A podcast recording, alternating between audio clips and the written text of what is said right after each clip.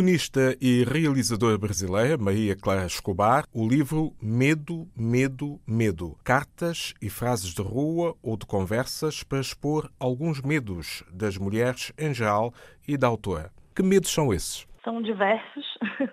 É, o livro é separado em capítulos, né? ele é um livro de poemas, mas também tem umas histórias curtas. É, e ele fala sobre todos os tipos de medo. Alguns bem simples, como o medo de avião, mas também fala do medo, enfim, de ser mulher e andar na rua, andar na rua à noite, é, o medo de invadirem sua casa e coisas assim.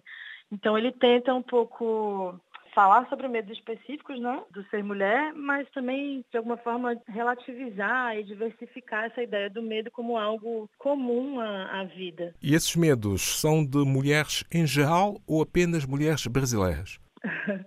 Eu posso falar de mim, na verdade, né? São medos que partem de mim, mas e com que eu compartilho com, com outras mulheres. Mas espero que falem, digam respeito a mulheres não só no Brasil. Maria Clara Escobar, seu mais recente filme Desterro e o Festival Internacional de Cinema de Roterdão. É um lugar incrível para estrear um longa-metragem, né? De ficção. Ele é o único filme brasileiro na, nessa competição, que é a Tiger. Sempre é um retorno, uma possibilidade de, de diálogo, né? Ver se o filme se comunica com as pessoas, o que elas sentem, o que, que elas têm a dizer, enfim. É um pouco para isso que eu faço filmes também, para tentar estabelecer diálogos é, desde onde eu estou com as pessoas do mundo, né?